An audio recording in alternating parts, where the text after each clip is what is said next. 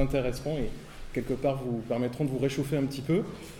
Euh, donc effectivement, euh, on va parler aujourd'hui euh, d'une fabrication assez particulière, d'une conception assez étrange, qui est celle de, machines pour communiquer avec l'au-delà, pour communiquer avec les morts.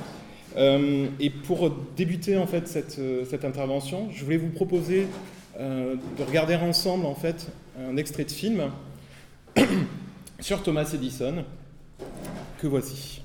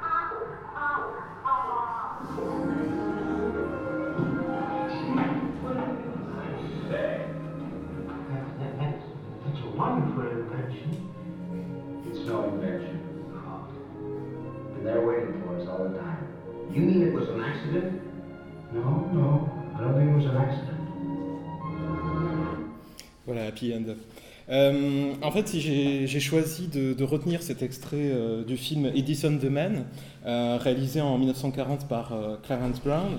C'est parce qu'avant tout, selon moi, il, contraste nettement avec les aspects de l'œuvre de Thomas Edison, dont on va parler ensemble aujourd'hui. On, on va s'intéresser donc aux réflexions ainsi qu'aux travaux, on va dire occultes, pour ne pas prononcer le terme occulté, euh, de cet esprit extrêmement inventif, à qui l'on doit plus de 1000 brevets dans le domaine des sciences et des techniques, et dont la lampe à incandescence, la pile alcaline et le kinétographe euh, ne sont que quelques exemples. Cet autodidacte, qui est issu en fait d'une euh, famille modeste, est devenu sourd en fait vers l'âge de 13 ans pour deux raisons. la, première, c'est qu'il il a, eu une scarlatine en fait qui, l'a complètement euh, dévasté. Et euh, la gifle donnée par un contrôleur de train à l'époque est venue euh, achever tout ça. Et ce qu'il faut retenir, je pense, de, de, l'homme qui était Edison, c'est que c'était avant tout un homme d'affaires avisé pour qui chaque invention ou découverte technique devait absolument déboucher nécessairement sur une exploitation commerciale. toutefois, on peut déceler, me semble-t-il, chez Edison une certaine fascination pour la mort. Son, son, phonographe qui voit le jour en décembre 1877 est justement symptomatique de cette attirance, assez morbide, donc on pourrait qualifier de morbide en tout cas. Et euh, les, premiers modèles de cette machine parlante, dont le dispositif consiste, on l'a vu dans l'extrait, en un cylindre de cire recouvert d'une feuille d'étain qui reçoit justement les inscriptions d'un stylet, d'un petit stylet, à la suite des sons euh, prononcés dans le pavillon, et eh bien justement les premiers modèles sont avant tout conçus pour conserver la voix d'une personne par-delà la mort. Donc finalement, c'est quelque part une sorte de défi euh, qu'envisage Edison à l'égard de, cette question-là, pour, dans un second temps, essayer de, de faire revenir d'une certaine manière indéfiniment la voix de cette personne à un certain moment défunte.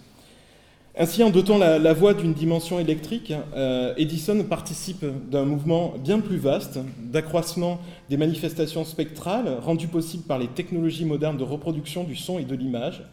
Et euh, les, machines, euh, les machines électriques, on peut le constater, ouvrent de nouveaux rapports entre le mort et le vivant, entre l'être défunt et l'être vivant. Et l'électricité va générer un véritable imaginaire à travers des pratiques fondées sur une théorie des outils techniques qui laisse présager le franchissement possible des seuils et des limites de l'existence humaine. Lorsqu'en 1887, Edison s'engage dans une bataille éperdue contre le courant alternatif euh, que développent ses concurrents George Westinghouse et Nikola Tesla, Edison décide de mener une véritable campagne de terreur visant à démontrer les dangers de ce nouveau type de courant. Il se livre alors à de nombreuses électrocutions publiques d'animaux et on observe soudainement la disparition mystérieuse de chats et de chiens errants autour dans le voisinage de son atelier. Cette fascination quelque peu euh, morbide, je le disais tout à l'heure, pour les pouvoirs de l'électricité, le conduit également à fabriquer la première chaise électrique de l'État de New York, euh, désirant ainsi prouver la dangerosité plus grande, prétendue plus grande du courant alternatif. Lorsque les techniciens procèdent pour la première fois à l'expérimentation de la chaise d'Edison sur un condamné à mort, le 6 août 1890, ce dernier meurt dans d'atroces souffrances après avoir reçu plusieurs décharges d'intensité croissante. Et euh, de mémoire, euh, on, a, pu noter que George Westinghouse, fervent, donc je le disais tout à l'heure, défenseur du courant alternatif, commentera ce triste événement en déclarant que l'opération aurait été plus efficace si on avait utilisé une hache. Pour autant, Edison n'interrompt pas ses travaux pratiques et ses mises à mort publiques. En 1902, alors que le courant continu a perdu la bataille depuis déjà bien longtemps, il ordonne à ses collaborateurs de filmer l'électrocution d'une éléphante, du joli nom de Topsy, euh, une éléphante de cirque euh, qui venait de tuer plusieurs personnes, en tout cas c'était le prétexte pour pouvoir euh, l'électrocuter. Et cette opération a été supervisée par les propres employés d'Edison. Donc cette fascination pour, la mort trouve peut-être son point d'orgue dans l'ultime projet d'Edison, qu'il occupera durant les dix dernières années de sa vie, qui va nous occuper aujourd'hui, celui de mettre sur pied un appareil pour communiquer avec les morts. Or, la difficulté à laquelle on fait face lorsqu'on entame un tel travail de recherche, euh, bien cette difficulté réside principalement dans le faible nombre de documents attestant de la conception de cet outil. Euh, cet outil, par, commodité, en tout cas par choix, on le désignera sous le nom de nécrophone. Cet appareil, n'a jamais euh, été baptisé euh, de, quelque manière qu'il soit. Donc j'ai choisi de l'appeler euh, nécrophone en, rapport avec certains travaux d'Alexandre Castan sur la question du son. donc cet appareil, cet appareil en fait développé, en tout cas imaginé surtout par, par Thomas Edison, nous allons essayer de l'aborder ensemble aujourd'hui. Et effectivement, je disais, un faible, nombre de documents euh, authentifiés, de preuves matérielles, et également, il faut le souligner, une certaine attitude euh, plutôt réservée de la plupart des biographes d'Edison, même si quelques-uns en parlent ici et là, dans certains articles confidentiels, ou certaines biographies plus ou moins euh, diffusées. Malgré cela, restent à notre disposition quelques témoignages écrits d'anciens collaborateurs, plusieurs déclarations et entretiens accordés à la presse américaine, et surtout près de 40 pages réunies sous le titre de Le royaume de l'au-delà, dans les mémoires d'Edison, dans son autobiographie, la seule dont on puisse disposer aujourd'hui, publiée de manière posthume en 1948, soit 17 ans après sa mort. Dans cet étonnant chapitre, que je convoquerai ici et là dans cette intervention, euh, qui vient justement clore son autobiographie, Edison aborde successivement les questions de la survie de l'âme, de l'origine de la vie humaine, du fonctionnement de notre mémoire, du spiritisme et des possibilités techniques qui seraient possibles d'offrir au, spiritisme pour communiquer avec les disparus. Alors en quoi consiste donc son, son énigmatique projet de nécrophone? Qu'a-t-il réussi à entendre de l'autre côté des ondes, de l'autre côté de ces vibrations? Euh, si les recherches d'Edison dans les domaines de la reproduction sonore et des sciences psychiques paraissent témoigner dans l'histoire de ces deux disciplines d'un intérêt commun euh, pour le phénomène de la voix et de ses doubles électriques, en quoi justement la machine phonographique révèle-t-elle à son tour les dimensions occultes des outils techniques de reproduction? C'est une des questions qu'on se posera ensemble. À travers les, les, différentes pratiques spirites développées à la suite des travaux d'Edison et leur représentation populaire dans le cinéma de genre, nous tenterons de retracer brièvement une archéologie des machines parlantes et de leurs implications dans le champ des phénomènes psychiques, parcourant ainsi parallèlement l'histoire des, inventions techniques et celle de leurs avatars fantomatiques. Alors, je vous propose de, réfléchir sur cette question à travers euh, effectivement euh, trois moments. On va essayer dans un premier temps de réfléchir ensemble sur les rapports entretenus entre les techniques phonographiques qui ont vu le jour à partir justement de, l'invention du phonographe, bien évidemment. La question des spectres magnétiques, finalement de l'expérience qu'on va pouvoir vivre, euh, qui va nous être euh, donnée à faire à partir, donnée à vivre à partir de, cet acte de naissance technique, on va dire, et des possibles implications dans le domaine des sciences psychiques, des recherches de Thomas Edison dans le domaine des sciences psychiques.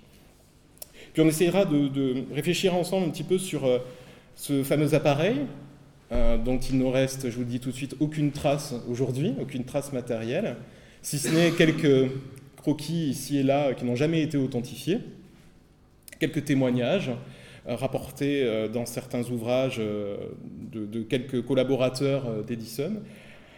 Et puis, un dernier moment où, très rapidement, très brièvement, j'essaierai de vous donner à, comprendre quelques éléments justement caractéristiques euh, des recherches de Friedrich Jürgensen, le suédois Friedrich Jürgensen, et du letton Konstantin Raudiv sur ce qu'on appelle les phénomènes de voix électroniques. Voilà.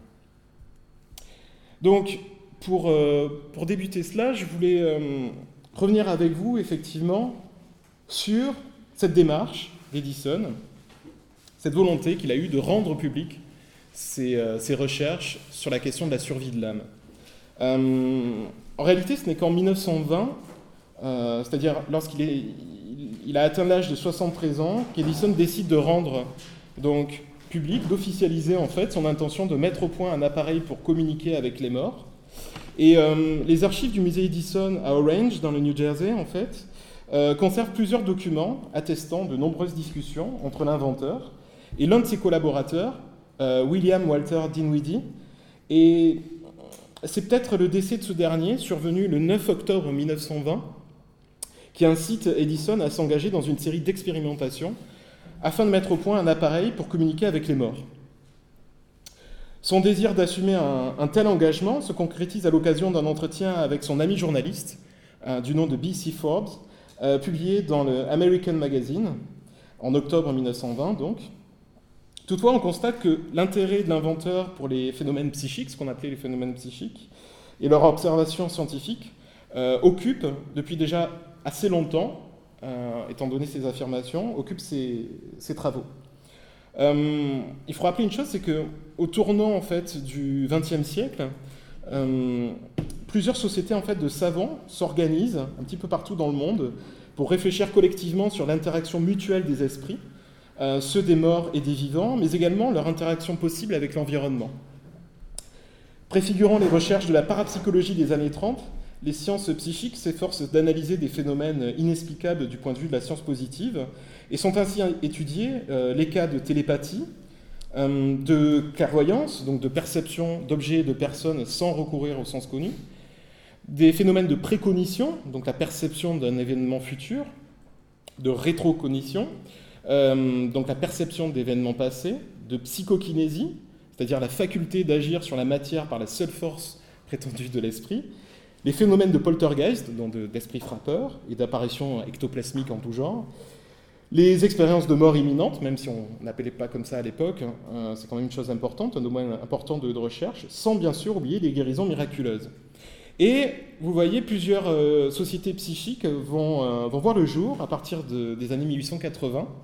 Et ce sera notamment le cas de la Society for Psychical Research, la société de recherche psychique de Londres, qui est fondée en 1882, et euh, son homologue américaine, du coup, en 1885. L'intérêt particulier euh, d'Edison pour la question précise de la survie de l'âme pourrait s'être développé assez tôt, on peut le penser, dans sa vie, et ce, même si toutefois les éléments factuels à cet égard euh, se limitent à quelques témoignages. John Eggleston, un ami de la famille Edison, rappelle dans le journal que vous voyez là sur l'écran Rappelle dans ce journal Spirit intitulé Banner of Light, paru le 2 mai 1896, que les parents de l'inventeur étaient des spirites notoires et qu'ils se rendaient fréquemment à leur domicile pour participer à des séances autour de la table familiale, à une époque où le scientifique n'était encore qu'un très jeune enfant. Bien qu'il convienne de relativiser la portée d'une telle justement information au regard de l'aspect divertissant, hein, on sait bien que revêtaient les, séances de spiritisme dans l'Amérique de la seconde moitié du XIXe siècle. Euh, il faut toutefois noter que cet élément a pu jouer un rôle non négligeable dans l'éducation et la sensibilité de l'inventeur, justement quant à l'étude des, phénomènes psychiques. Dans le, le portrait qu'il publie le 1er décembre 1935 dans la revue américaine Liberty, Alan Benson avance quant à lui quelques éléments d'explication concernant le changement d'attitude de son ami Edison à l'égard de ces questionnements, et Benson insiste sur l'importance des relations amicales qu'entretenait Edison avec un certain William Crookes, euh, le, célèbre, donc, euh, le célèbre physicien anglais dont euh, la, familiarité, je, cite effectivement les, les, travaux de l'article pardon, de Benson, dont la familiarité justement de, Crookes avec la chimie et la physique n'avait pour autant pas détruit la foi qu'il avait dans la possibilité d'une vie future et celle des esprits des morts de communiquer avec les vivants. Fin citation. Crookes, qui présida de 1896 à 1899 la Société de recherche psychique de Londres, devait sa renommée scientifique à la découverte du thallium, cet élément chimique notamment utilisé dans la fabrication de verres hautement résistants et de détecteurs infrarouges, et à en croire l'auteur de l'article, je, le cite à nouveau, L'acceptation par Edison de la moindre partie de l'histoire de William Crookes aurait été ressentie comme l'explosion d'une charge de dynamite au sein des fondements des croyances de l'inventeur. Fin de citation. Toutefois, Benson insiste sur la nature scientifique de la tentative de Thomas Edison de vouloir, je cite, détruire le mur séparant les vivants des morts. Il nous explique, je cite à nouveau, que son travail d'inventeur avait toujours consisté à établir dans un premier temps les faits pour, dans un second temps, les utiliser. Alors, quels étaient les faits concernant l'homme? C'est la question qui se pose dans l'article. Est-ce qu'il avait une âme immortelle? Une fois que la vie terrestre cessait, celle-ci disparaissait-elle comme la flamme d'une bougie sur laquelle on souffle, ou bien se poursuivait-elle ailleurs? Et si tel était le cas, les morts pourraient-ils parler aux vivants? Benson poursuit en se remémorant une discussion qu'il a eue avec Edison. Il nous raconte cela, il nous dit Edison s'était demandé si ce n'était pas possible de concevoir une machine, une machine permettant à l'au-delà de prouver son existence de son propre chef, c'est-à-dire sans l'aide de médiums ou d'autres moyens humains. Si les esprits pouvaient directement communiquer avec la Terre, les mises en doute à ce sujet seraient alors contraintes de s'arrêter.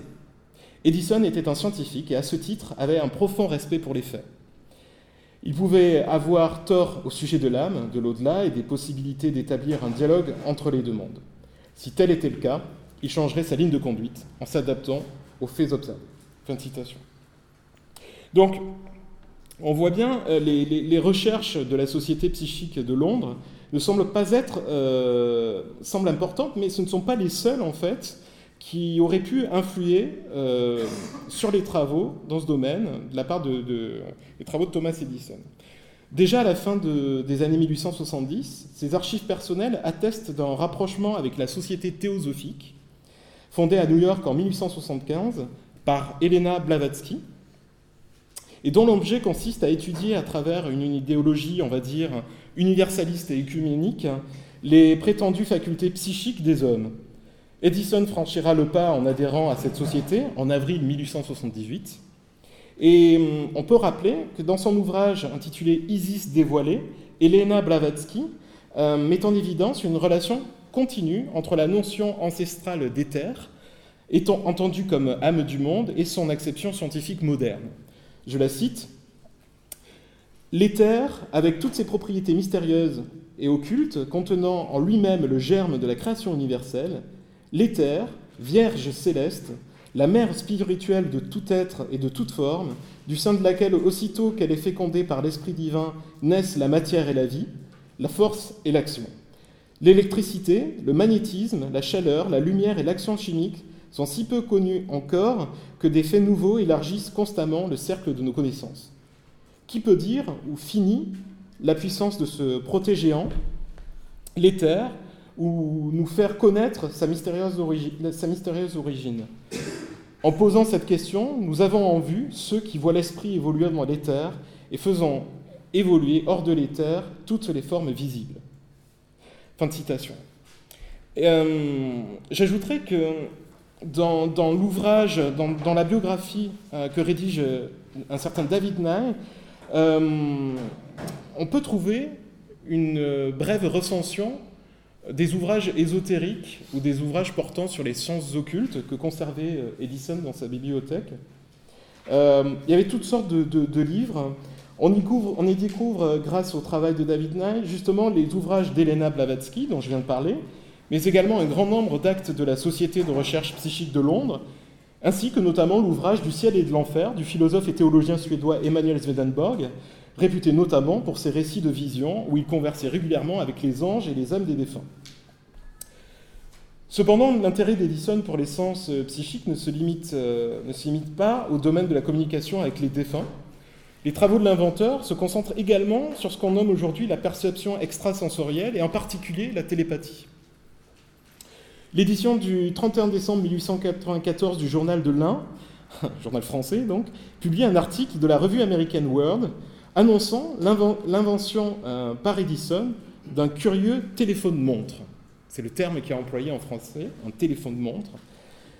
Ce téléphone-montre présentait l'avantage, on nous explique, de faire advenir le vieux rêve de la télépathie en sollicitant la sympathie électrique que chacun de nous possède à l'état latent. Cet appareil, je cite à nouveau l'article, à la fois transmetteur et récepteur, qui s'apparente à un petit téléphone de poche, euh, ressemblant comme dimension et aspect au boîtier de nos montres, et dispose d'un cadran sur lequel se trouve une petite aiguille actionnée par une bobine qui permet de communiquer à n'importe quelle distance avec toute personne équipée de manière identique. Aucun objet ni aucun écrit euh, n'atteste de, l'existence d'une telle invention, euh, bien que l'article le journal y consacre plusieurs pages. Aucun objet, malheureusement, n'a été retrouvé de cette euh, invention assez folle de la part d'Edison dans ses archives personnelles, ni même dans, ses, propres écrits. Aucune, euh, notification n'a été faite là-dessus. Ce qu'il faut savoir, en tout cas, qui est bien plus important, c'est que Edison organise différentes expériences avec le mentaliste euh, Bert Rees. Ça, c'est Swedenborg, j'ai oublié de vous montrer tout à l'heure avec euh, Bert Rees, euh, qui était un mentaliste et dont la célébrité avait été bâtie autour de prétendues facultés psychiques et de talents spectaculaires de prestidigitateurs qu'il conjuguait à l'époque habilement à l'occasion de surprenantes euh, performances publiques, chose très spectaculaire. Et la fascination d'Edison pour le performeur était telle qu'il publie ses observations en mai 1916 dans un article des Annales des sciences psychiques. Euh, Edison, il raconte les expériences qu'il a menées avec son équipe en soumettant Rees à une série de tests aux conditions extrêmement rigoureuses et que ce dernier réussit, euh, réussit à, passer justement, euh, à résoudre avec une aisance littéralement déconcertante. Je cite l'article d'Edison. Rees me demanda de faire venir dans la chambre quelques-uns de mes ouvriers pour expérimenter avec Il demande à l'un d'eux, un Norvégien, de se rendre dans la pièce à côté et d'écrire sur un bout de papier le nom de jeune fille de sa mère, le lieu de naissance de celle-ci et plusieurs autres choses. Le, Norvégien plia ensuite le papier et le garda dans sa main fermée. Reese en donna le contenu aussi correctement que s'il avait lu de l'écriture imprimée. Il ajouta ensuite que le jeune homme avait dans sa poche une pièce de monnaie de 10 couronnes. J'ignorais l'existence de cette pièce. Reese l'ignorait aussi. Fin de citation. Edison, alors préoccupé par ses recherches en cours euh, sur, euh, sur, la pile alcaline et craignant, de ne pas être sur la bonne piste, profite de l'occasion pour mettre en place un ultime test qu'il va soumettre à, Reese, en convoquant non seulement les prétendues facultés de clairvoyance du, mentaliste en, question, mais également celles de précognition. Se rendant dans un autre bâtiment de, son laboratoire, Edison profite de l'expérience pour faire euh, de ses interrogations, euh, pour, justement pour faire, euh, pour faire part à Reese, du mentaliste, il espère en tout cas, lui faire part de ses interrogations du moment. Je cite à nouveau Edison. Y a-t-il quelque chose de mieux que l'hydroxyde de nickel pour une batterie de matières alcalines? Après avoir écrit la phrase, je me proposais un problème et j'employais toute mon attention à le résoudre, de manière que Reese ne put pas déchiffrer, au moyen de la lecture de la pensée, de ce que j'avais écrit. Je rentrais ainsi dans la chambre où j'avais laissé Reese. Au moment où j'entrais dans la pièce, il dit Non, il n'y a rien de mieux que l'hydroxyde de nickel pour une batterie de matières alcalines. Voilà la réponse que fait Reese et voilà la manière dont Reese euh, résout le test, l'ultime test proposé par Edison. Alors, en février 1916, Bert Reese est arrêté par un détective pour conduite dépravée, celui-ci déclarant avoir payé l'homme pour lui prédire l'avenir. Reese est alors condamné, et obtient sa mise en liberté provisoire en s'acquittant d'une caution relativement importante. On ne sait pas si Edison y a participé.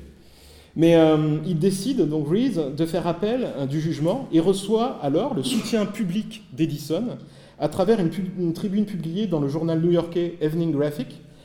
Et euh, l'article des Annales de sciences psychiques, auquel nous nous sommes déjà référés, reproduit justement ce texte, ce texte américain relatant l'issue du procès en appel de Reese. Je cite l'article. Euh, Reese demanda la permission de prouver à la Cour ses facultés.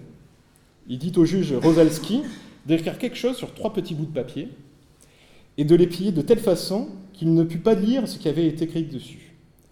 Le juge plaça les billets en différentes poches de ses habits, après les avoir mêlés de manière à ne pas pouvoir les reconnaître. Fin de citation. Et évidemment, ce qui devait arriver arriva. Reese parvient à deviner les trois questions inscrites par le, par le juge, euh, bien qu'il ne réussit pas à trouver la réponse correspondante euh, à l'une d'entre elles. Mais cela suffit à convaincre euh, le juge de l'innocence de Reese, qui décida, qui décida aussitôt de, le libérer. À la fois intrigué et enthousiasmé par les réussites fulgurantes de Reese, Edison s'essaiera en vain, durant les mêmes années, avec ses propres collaborateurs, dans la cave de son atelier, de procéder à de telles expériences de, de, télépathie. Je le cite à nouveau, je cite à nouveau Edison, euh, toujours dans ce même article euh, des Annales des sciences psychiques, j'entrepris une série d'expériences pour tenter de transmettre la pensée d'une personne à l'autre, mais sans le moindre résultat. Ainsi, j'ai cherché à résoudre le phénomène au moyen d'appareils électriques adhérents à la tête des opérateurs. Donc il faut imaginer Edison plaçant sur chacune des têtes de ses collaborateurs un cercle entouré de fils électriques. On peut l'imaginer comme ça. J'ai une expérience assez incroyable. Quatre parmi nous se terrent d'abord en autant de chambres différentes, reliées pourtant par les systèmes électriques dont je viens de parler. Nous nous assîmes ensuite aux quatre coins de la même pièce, rapprochant graduellement nos chaises les unes des autres vers le centre de la chambre, jusqu'à ce que nos genoux se touchassent. Et pourtant, nous n'obtîmes aucun résultat au point de vue de la lecture de la pensée, donc de la télépathie. Fin de citation.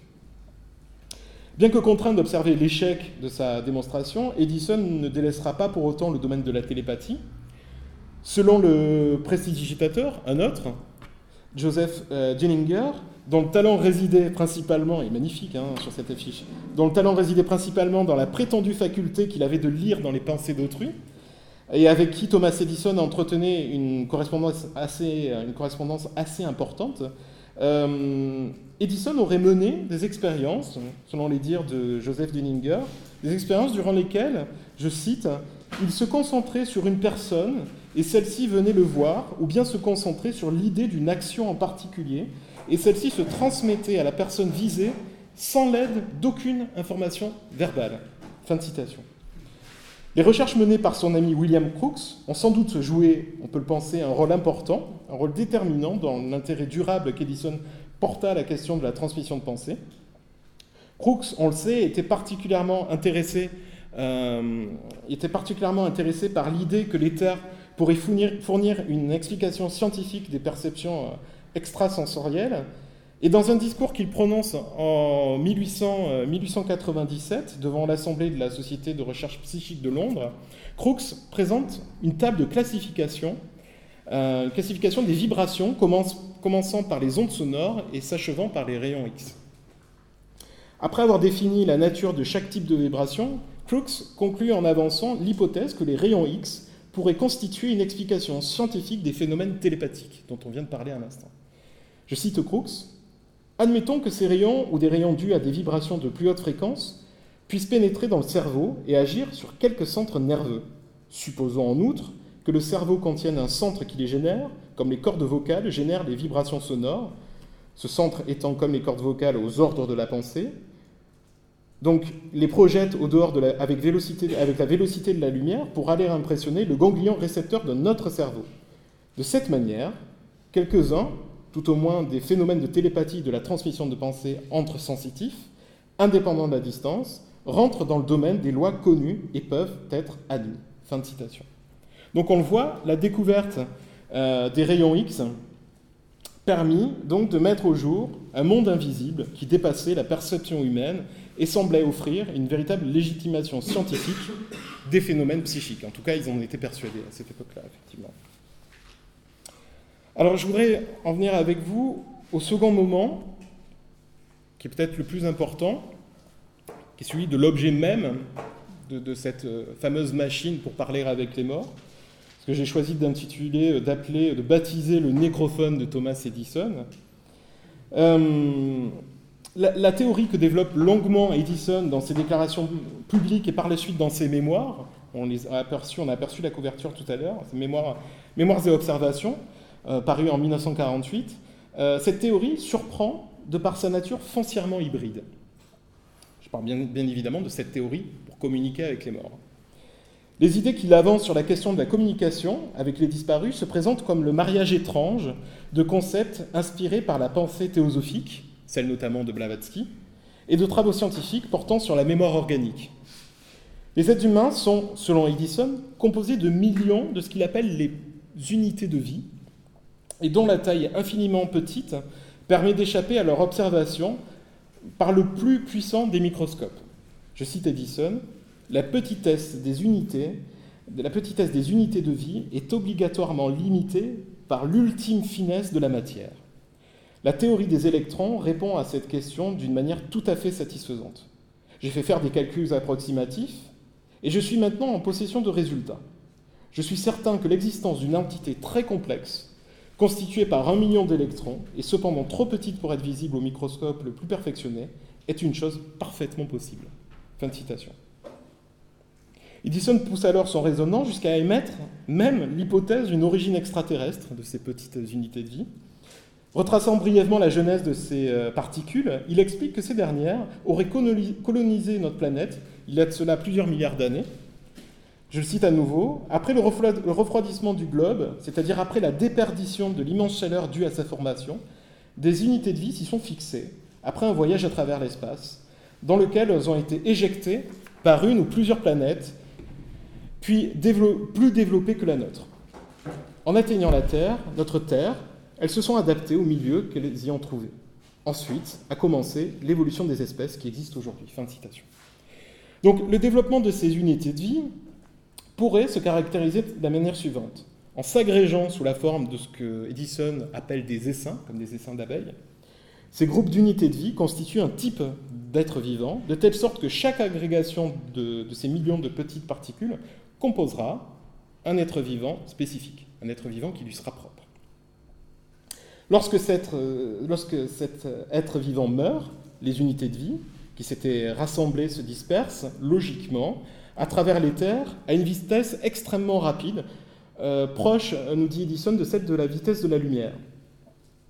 Le corps d'une personne n'est par conséquent rien d'autre que l'assemblage, donc, on vient de, le comprendre, le regroupement de plusieurs millions d'unités de vie qu'il compare naïvement à de petits bonshommes.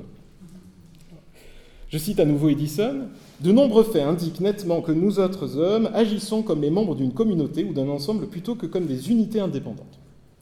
C'est pourquoi je crois que chacun de nous se compose de millions et de millions d'entités et que notre corps et notre esprit représentent l'expression de la volonté ou la voix, pour employer un autre terme, de nos entités. Fin de citation. Quelques mois seulement après le décès du philosophe euh, William James, dont on voit ici le portrait, fondateur, je le disais tout à l'heure, en 1885 de la Société américaine de recherche psychique, et également de nombreuses rumeurs relatant ses apparitions fantomatiques aux quatre coins du monde, Edison est interrogé le 2 octobre 1910 par le journaliste Edward euh, Marshall, qui officie au New York Times, justement sur la question de la possibilité pour l'âme humaine de survivre à la mort. Edison rend pour la première fois public euh, son intérêt, pas, véritablement ses recherches, mais avant tout son intérêt ou son questionnement euh, sur l'immortalité de l'âme, tout en se démarquant des transitions spirites. Le titre de l'article résume à lui seul la singularité de sa position, L'âme n'est pas immortelle. En réalité, Edison ne croit pas que l'âme existe. L'être humain est seulement un agrégat de cellules et le cerveau seulement une machine merveilleuse, selon le magicien de l'électricité, comme on l'appelait à l'époque. Le matérialisme scientifique, selon Edison, ne doit pas être entendu donc comme un obstacle, mais bien plutôt comme un moyen d'accès au royaume de l'au-delà, pour reprendre le titre de son, de son chapitre, du chapitre qu'il consacre à la question euh, de la survie de l'âme dans ses mémoires. Je cite à nouveau Edison. Je travaille déjà depuis un certain temps à la mise au point des détails. D'ailleurs, un de mes assistants dans cette tâche vient de mourir. Il y a seulement quelques jours. Et comme il connaissait exactement le but que je poursuis, je suppose qu'il sera le premier à se servir de mon appareil, à condition, bien évidemment, qu'il soit en mesure de le faire. Évidemment. Fin de citation. Dès lors, la thèse matérialiste ou d'inspiration matérialiste que soutient ici Edison on le voit, ne s'oppose aucunement à celle d'une survivance de l'âme humaine. Si cette dernière existe et survit à la mort, sa nature ne doit pas être envisagée, comme le laisse penser la doctrine spirit sous une forme immatérielle, bien au contraire. Sur ce point, les recherches d'Edison s'inscrivent dans la lignée des écrits d'Edgar Allan Poe. Euh, en 1844, Edgar Poe publie dans deux revues scientifiques un texte intitulé Révélation magnétique. Sous les apparences d'une nouvelle d'épouvante, Poe évoque à travers euh, le caractère scientifique de, sa fiction les potentialités permises par la théorie du magnétisme animal, euh, notamment développée par Franz Anton von Mesmer, et en particulier les réponses qu'elle serait en mesure d'apporter à l'énigme de la vie après la mort. Les corps, selon Mesmer, sont animés par un principe électrique, et il revient donc au magnétiseur de diriger harmonieusement ce fluide dans le corps du malade pour parvenir à sa guérison. Donc le texte Révélation magnétique se présente justement comme une séance promulguée par un guérisseur, un magnétiseur, acquis évidemment au précepte de Mesmer. Donc la mise en pratique sur un somnambule qui répond du nom de Monsieur Van Kirk, et on constate, euh, on va le constater, le dessin euh, de cette passe magnétique, de cette séance, n'est pas seulement thérapeutique. S'il s'agit en effet d'apaiser les souffrances causées chez le patient par la tuberculose, les sollicitations du somnambule se révèlent être d'une toute autre nature. Je cite le texte d'Edgar Poe. Je vous ai envoyé chercher cette nuit, c'est euh, Van Kirk qui parle, hein, le somnambule. Je vous ai envoyé chercher cette nuit, non pas tant pour m'administrer un soulagement physique, que pour me satisfaire relativement à de certaines impressions psychiques qui m'ont récemment causé beaucoup d'anxiété et de surprise. Je n'ai pas besoin de vous dire combien j'ai été sceptique jusqu'à présent sur le sujet de l'immortalité de l'âme. Tous mes efforts pour établir là-dessus une enquête logique n'ont abouti qu'à me laisser plus sceptique qu'auparavant. Fin de citation. L'état magnétique révélera à Van Kirk c'est du moins l'espoir qu'il place ici, des réponses aux questions qui le taraudent. En lui offrant, je cite à nouveau Poe, la simultanéité la contemporanéité entre le raisonnement et la conclusion, entre la cause et son effet, fin de citation, l'état somnambulique augmentera considérablement son entendement, condition selon lui nécessaire aux révélations escomptées quant à l'origine de notre monde, les éléments qu'il compose et les liens qui l'unissent à l'au-delà. Edgar Poe, pardon, explique que l'état de la personne magnétisée est très proche de celui du mort.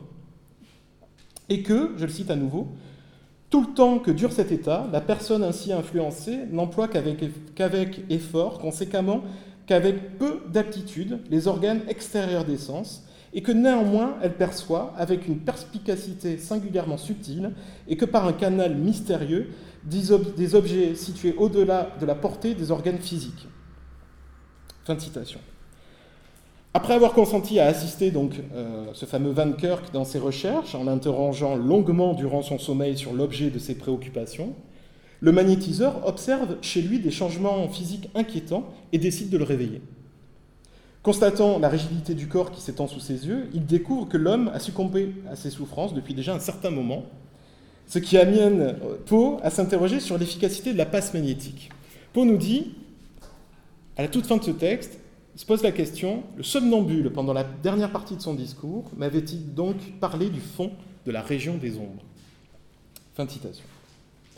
Donc on le voit, l'issue tragique de cette histoire laisse présager de l'étendue des potentialités que pourrait présenter le mesmérisme dans le domaine de la communication à distance. Le corps inanimé de Van Kirk s'est pour ainsi dire transformé en poste émetteur-récepteur avec le royaume des morts.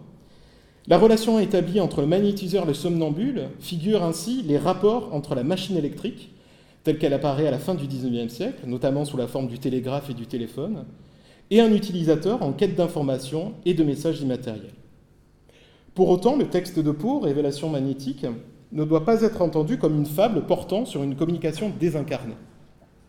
En effet, quelles leçons pouvons-nous tirer de l'expérience fatale euh, vécue, euh, observée, en tout cas racontée entre euh, Van Kirk et son magnétiseur Bien qu'invisible et impalpable, l'âme humaine est tout aussi matérielle que le corps.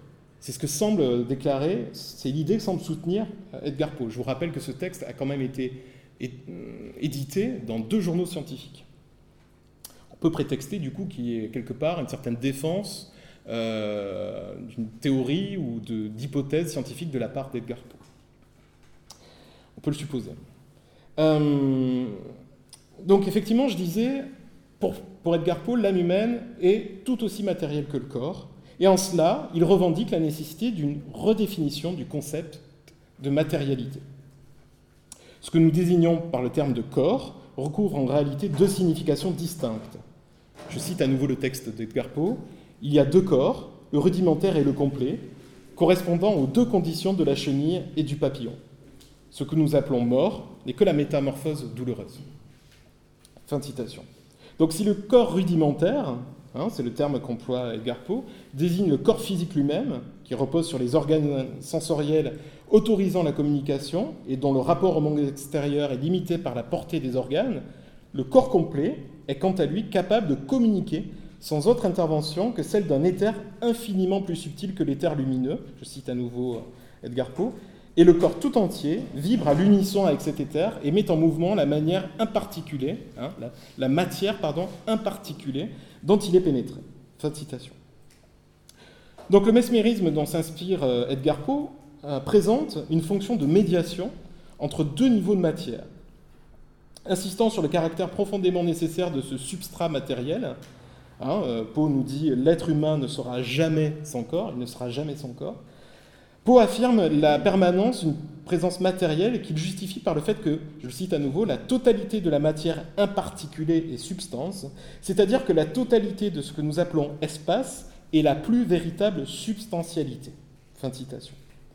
Reprenons la définition telle qu'elle était énoncée dans la, dans la philosophie antique, notamment par les théories atomistes de Lucrèce et d'Épicure, Poe conçoit donc l'âme comme une substance corporelle composée de fines particules diffusées dans tous les membres du corps. En cela, sa pensée magnétique vient remettre en question la séparation classique entre le corps et l'esprit, entre le matériel et l'immatériel. En élargissant la conscience du sujet au-delà des limites de son propre corps, le mesmérisme s'inscrit donc dans une position liminale entre ces catégories conceptuelles, au sein de laquelle cette même matière commune incarne les entités de ces domaines a priori distincts. Bien que séparées l'une de l'autre par une période de plus de 70 ans, les théories d'Edgar Poe et de Thomas Edison s'efforcent toutes deux de repenser la notion de conscience en tant que substance à la fois matérielle et invisible. En menant des recherches sur la possibilité de communiquer avec les morts, Edison transpose d'une certaine façon les principes du magnétisme et du mesmérisme qu'évoquait Poe dans Révélation magnétique. Il les transpose à l'ère des moyens modernes de reproduction technique. L'image du corps, conçue chez Edison par l'agrégation de milliers d'unités de vie, présente d'étonnantes similarités avec la transformation chez Poe du corps du somnambule en machine électrique lors de la passe magnétique, stockant et transmettant des informations. L'amplification de la force physique et l'augmentation des facultés du magnétisé étant entendues comme les conditions sine qua non de l'efficacité prétendue de la théorie du magnétisme animal. L'organisme et l'esprit humain, tel qu'Edison les envisage, frappent par une étonnante structure hiérarchique qui n'est pas sans rappeler celle des sociétés politiques modernes. De la même manière que la position sociale d'une personne peut conférer à ses opinions une influence plus ou moins étendue, la volonté des unités de vie dépend de leur répartition dans l'essaim où se logent, je cite à nouveau Edison, 95% d'ouvriers et 5% de dirigeants. Ce qu'il appelle les, les entités maîtresses, celles qui conduisent notre volonté, serait situé dans la partie inférieure de notre cortex cérébral, plus connu sous le nom de circonvolution de Broca, précisément la zone où Edison localise la fonction de personnalité et de mémoire. Je cite Edison encore dans cet article. La raison pour laquelle vous, c'est vous, et moi, je suis Edison, est celle-ci les essaims d'entités qui habitent votre corps et le mien sont différents. Grâce à 82 opérations chirurgicales, la médecine a pu prouver, d'une manière irréfutable, que le siège de notre personnalité se trouve dans la circonvolution de Broca. Il est donc raisonnable de supposer que les entités dirigeantes sont logées également dans cette partie du corps. Fin de citation. Juchées sur leur perchoir, ces entités maîtresses dirigent l'ensemble des unités de vie et conserveraient, selon Edison, nos souvenirs, tout en interagissant avec le monde extérieur. Je le cite à nouveau, je cite à nouveau le texte d'Edison. Nous ne nous souvenons pas. Un certain groupe de nos petits bonshommes s'en charge pour nous. Parmi eux, il y en a certains qui, durant toute notre vie, ne font que regarder des images animées, des films. Tout ce que nous enregistrons par l'intermédiaire de nos yeux se présente sous forme de films. Les nerfs optiques les transmettent par les petits trous de la face antérieure de notre crâne, jusqu'à notre cerveau où les petits bonshommes chargés de se souvenir peuvent les voir. Fin de citation. En localisant donc dans une zone précise du cerveau de l'homme les entités maîtresses qui constitueraient la personnalité humaine, Edison se réfère ici à la pratique du ce qu'on appelait le phrénomesmérisme, qui a eu cette pratique une certaine popularité à partir de la fin du XVIIIe siècle. Cette méthode thérapeutique prétendait, en associant les principes de la phrénologie, théorisée par Franz Joseph Gall, euh, qui, permettait justement d'établir une sorte de cartographie, on le voit, hein, cartographie du crâne en localisant sur certains endroits précis les fonctions cérébrales d'un individu donné. Eh bien, cette méthode euh, thérapeutique prétendait, en, associant justement les principes de la phrénologie, euh, réussir à, à, guérir les patients en associant justement la phrénologie, les principes de la phrénologie, avec ceux du mesmérisme. Après avoir repéré sur le crâne du patient les zones correspondantes aux différentes activités humaines, le magnétiseur effectuait des manipulations appropriées en prétendant ainsi améliorer leur fonctionnement. Cette curieuse association dans les domaines médicaux, psychiques et techniques, que permettrait donc le nécrophone d'Edison, hein, cet appareil pour communiquer avec les morts, en donnant ainsi accès aux informations situées dans les différentes zones du cerveau, met en exergue les liens de parenté entre les principes de son appareil psychique et ceux du phonographe. La capacité du nécrophone à amplifier par le biais de l'électricité les mouvements des unités, ainsi que l'idée d'une personnalité humaine qui s'inscrirait dans les sillons du cerveau, ne sont pas sans évoquer chez Edison le fonctionnement du phonographe et son procédé d'inscription, d'écriture. À vrai dire, les liens que nous venons d'observer entre la technique phonographique et la cartographie cérébrale, pour ainsi dire, entre les, procédés de reproduction sonore et le fonctionnement du cerveau, eh ces liens sont loin d'être accidentels.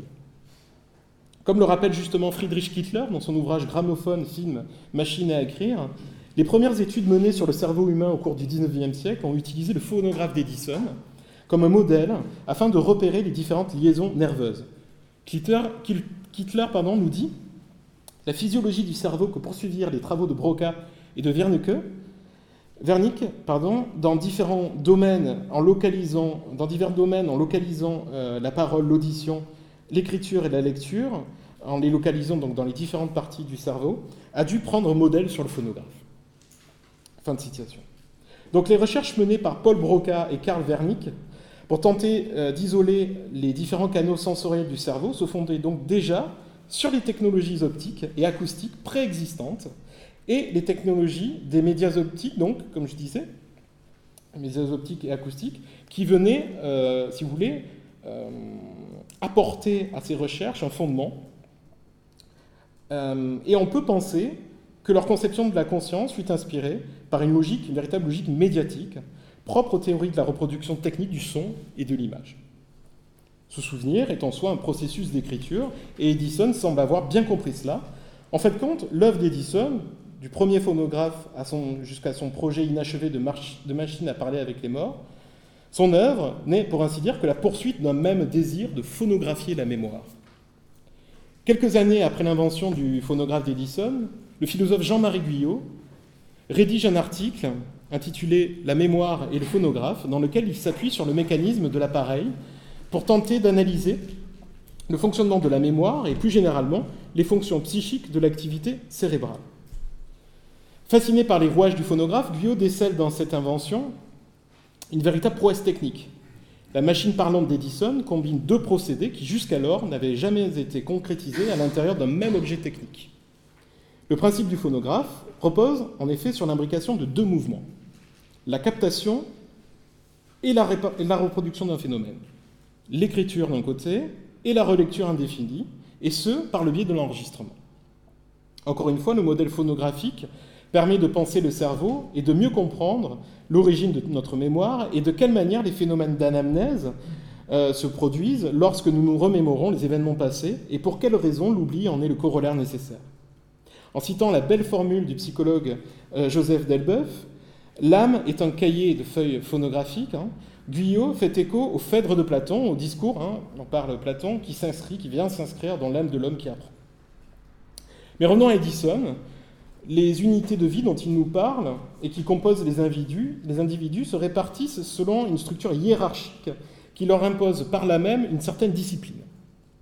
Lorsqu'un conflit de classe conflit de, pardon, se déclare dans le corps, l'harmonie peut être restaurée à condition que la minorité accepte la loi du vainqueur. C'est l'expression qu'emploie Edison. Ceux qui ne souhaitent pas se soumettre à la volonté des unités dirigeantes ont alors la possibilité de partir ou d'interrompre leur travail, tout simplement. Dès lors, la personne tombera malade ou mourra, et à ce moment-là, l'essaim, hein, ce fameux essaim d'unité de vie, se désagrégera, disséminant dans les terres les myriades de petites unités de vie, ce qui n'interrompra aucunement leur activité. Les unités de vie, souligne Edison, sont dans une activité permanente, s'inscrivent dans une activité constante. Je cite à nouveau, les ouvriers ne peuvent pas rester ni s'arrêter de travailler, même lorsqu'un événement quelconque les contraint à quitter leur habitation. Le corps de l'homme. Dans ce cas, ils sont obligés de se remettre aussitôt à construire une autre chose, un brin d'herbe, un arbre, un épi de blé, bref, n'importe quoi, et toujours, toujours sous la direction de leur maître. Fin de citation. Mais en quoi consiste au juste l'appareil psychique d'Edison? Nous y venons. Comment fonctionne-t-il? Le nécrophone, outil à la fois donc puissant, sensible, sont les mots d'Edison, sera capable de détecter les derniers mots de ces petites unités de vie, venant tout juste de se disperser, avant qu'elles ne se regroupent pour former une autre entité.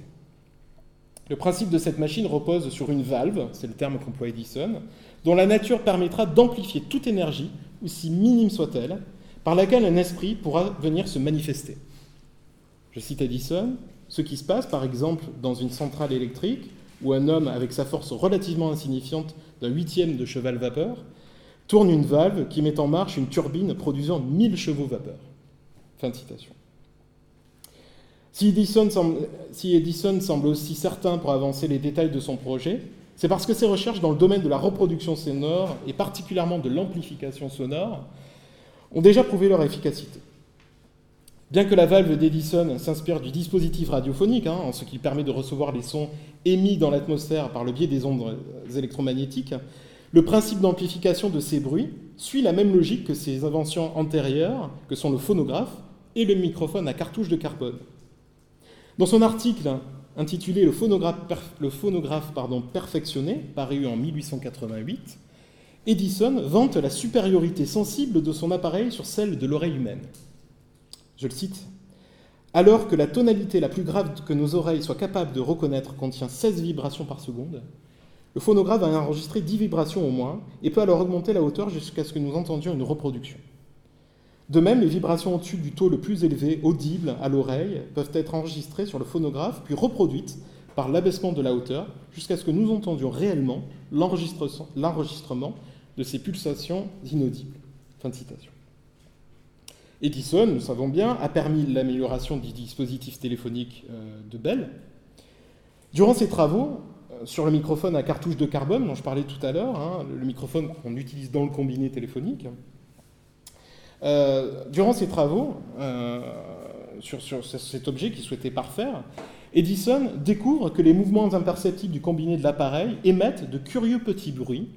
C'est Douglas Kahn qui le rappelle dans son ouvrage. Hein, des petits bruits qu'il qualifie de musique moléculaire. Et c'est peut-être ce qui fait émerger chez lui l'hypothèse de l'existence de ces fameuses petites unités de vie, Autrement dit, si les sons du monde infinitésimal des molécules peuvent être perçus, le microphone à cartouche de carbone pourrait à son tour amplifier les vibrations sonores issues de notre monde, comme l'envisageait déjà son assistant Francis pardon, à propos du phonographe.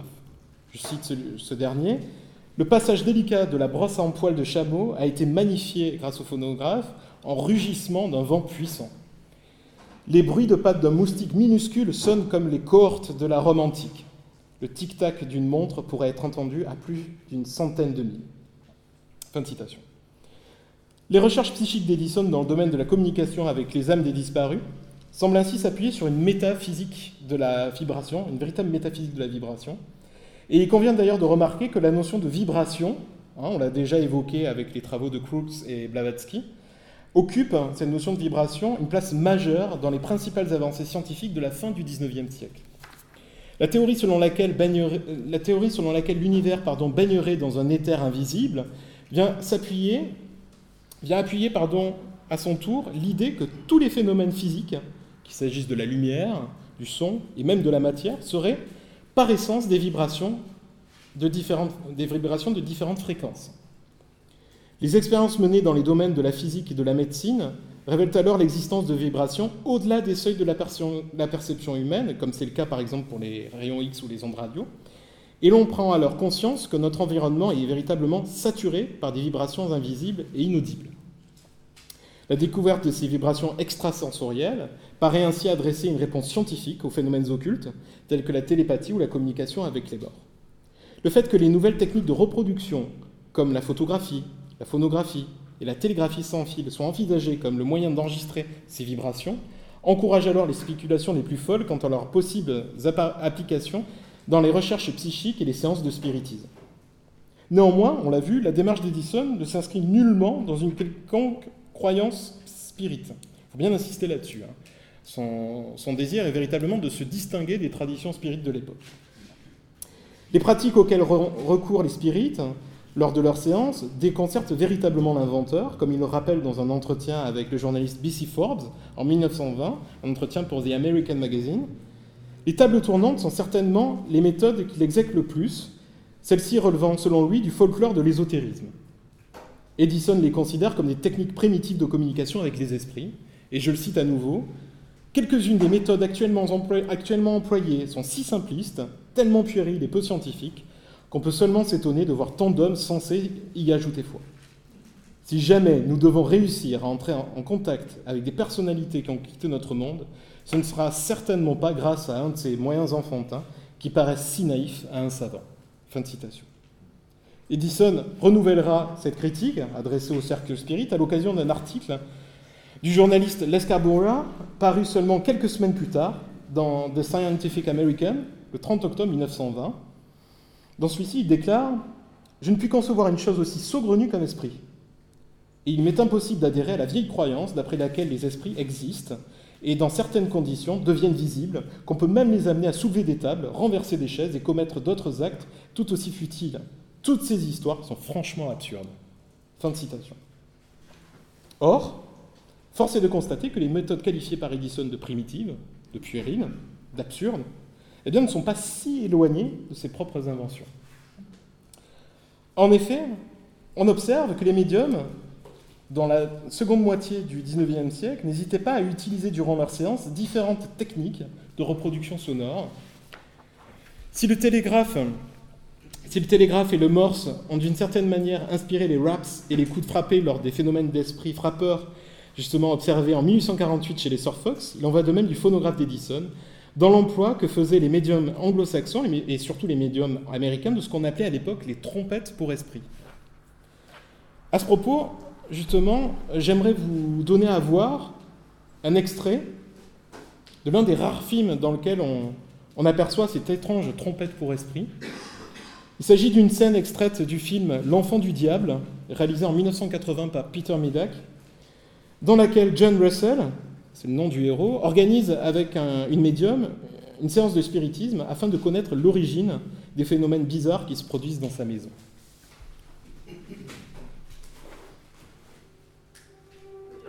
Voulez-vous changer de place et vous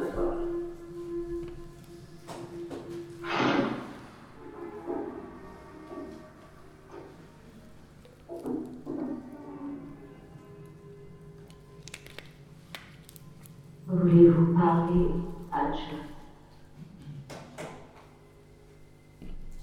Voulez-vous nous dire pourquoi vous ne trouvez pas le repos Parlez, Hatch. John est avec nous.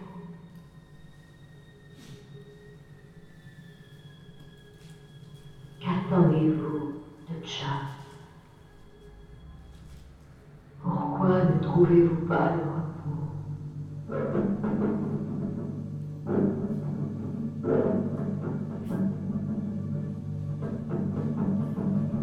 Pourquoi restez-vous dans cette maison, Joseph Qu'y a-t-il dans cette maison Parlez à John. John est avec nous. Comment êtes-vous mort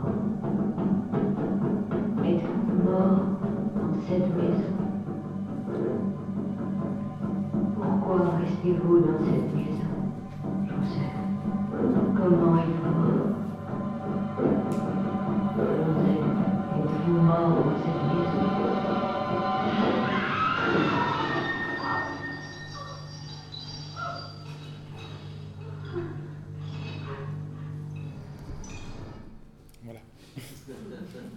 Donc vous l'avez vu, hein, ces, ces trompettes pour esprit, euh, qui sont assez méconnues dans la tradition, euh, même pour les, les- les- les personnes qui travaillent sur, euh, sur la question du- de, de l'histoire du spiritisme. C'est vraiment un... ob- Pardon C'est celle de la médium, non? Je sais pas. Vous avez peut-être perçu d'autres voix? Elle était un peu partout. Euh, était un peu partout dans cette pièce. Euh, en fait, les, les- les trompettes hein, que, dont je vous parlais, c'est effectivement cet objet euh, renversé hein, euh, qui se trouve sur, sur cette table. Euh, et ces, ces- ces trompettes qui avaient l'aspect de cône d'aluminium étaient, étaient utilisées lors de séances médiumniques pour faciliter l'appari- l'apparition de voix directes, hein, comme le rappelle justement Arthur Conan Doyle dans son histoire du, du spiritisme. Je vais essayer de vous remettre, hein, voilà, effectivement, les deux petites photos. Euh, Arthur Conan Doyle, euh, justement, évoque euh, l'existence, du moins l'emploi de ces trompettes pour esprit dans son Histoire du spiritisme, paru en 1926, je le cite. Les phénomènes de voix directe diffèrent de la simple clairvoyance et du discours en état de transe, en ceci que les sons ne semblent pas venir du médium, mais s'extériorisent souvent à une distance de plusieurs mètres, qu'ils continuent à retentir quand sa bouche est pleine d'eau, et qu'ils éclatent même en deux ou trois voix simultanées. Dans ces cas-là, on utilise une trompette en aluminium pour amplifier la voix, et aussi, comme le supposent certains, pour former une petite chambre noire dans laquelle les véritables cordes vocales utilisées par l'esprit peuvent se matérialiser. Fin de citation.